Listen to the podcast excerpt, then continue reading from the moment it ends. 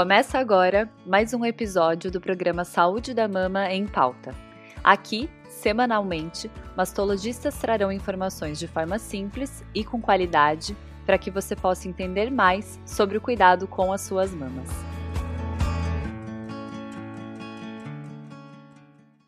Olá a todos, meu nome é Leonardo Ribeiro, sou mastologista em Goiânia e hoje nós vamos conversar sobre ginecomastia que é o crescimento normal da mama no homem. Mas, Léo, como é que isso acontece? Então, bom, pessoal, em primeiro lugar, é importante nós sabermos que nós, homens, podemos ter as mesmas estruturas de uma mama feminina. Ali por dentro. Se a gente fosse olhar no microscópio, né, nós vemos ali glândula, ducto, enfim, tudo que uma mama feminina também pode ter. Mas o nosso corpo é tão perfeito, né? E o organismo sabe que nós não iremos amamentar, não iremos ter filhos, enfim, isso tudo fica atrofiado, adormecido. Mas, né, o grande problema é que, de acordo aí com uma série de estímulos, de fatores que podem surgir ao longo da vida, esse parênquima, todas essas estruturas podem né, se hipertrofiar e podem se desenvolver por exemplo, é o uso de anabolizante. Então, todo tipo de suplementação, reposição, independente da forma, da via, injetável, adesivo, oral, enfim, todo tipo de estímulo hormonal pode estimular a mama masculina. E esse, eu diria, que é o principal fator estimulante externo que nós vemos atualmente no dia a dia do consultório. Um outro fator muito importante é o sobrepeso e a obesidade. Isso, pessoal, porque a gordura também produz hormônios femininos, né? Em pequena quantidade, mas produz. E quanto maior a gordura, maior o percentual de gordura, maior a quantidade de hormônio, maior o estímulo hormonal, e, consequentemente, maior o estímulo na mama. Sem falar no próprio depósito, no próprio acúmulo de gordura ali no meio da mama. Mas, pessoal, existem vários outros fatores.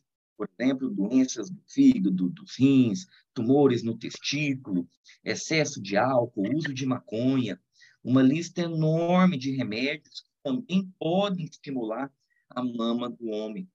Agora, veja, a boa notícia, pessoal, é que a ginecomastia não é uma doença, não vira câncer, não aumenta o risco de câncer tá bom?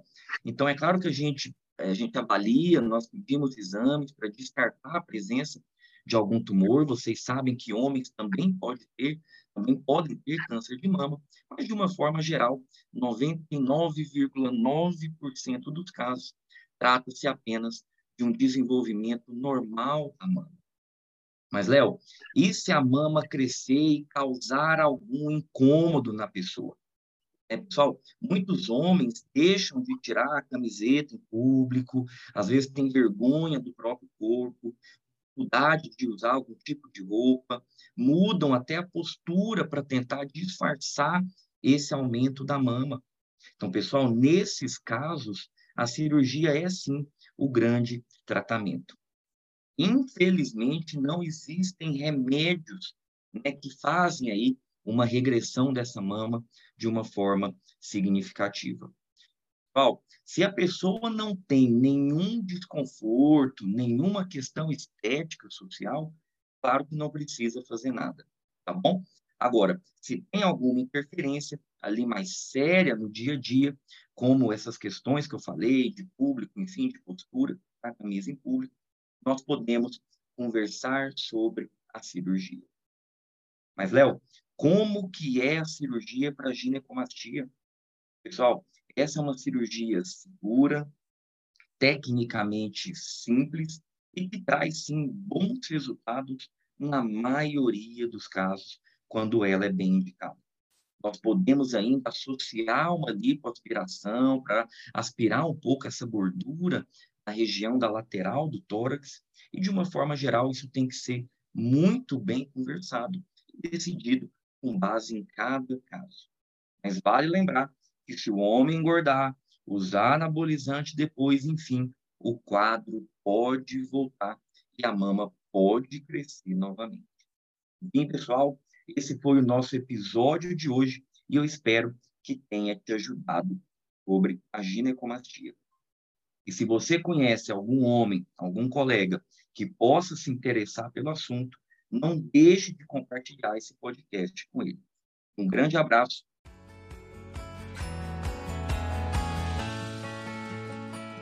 Esse podcast é uma iniciativa da Sociedade Brasileira de Mastologia para te ajudar a entender mais sobre prevenção, detecção precoce e tratamento do câncer de mama. Aproveitem os próximos episódios e fiquem por dentro das nossas novidades através das redes sociais, arroba SBMastologia no Instagram, Sociedade Brasileira de Mastologia no Facebook e também no nosso site, sbmastologia.com.br.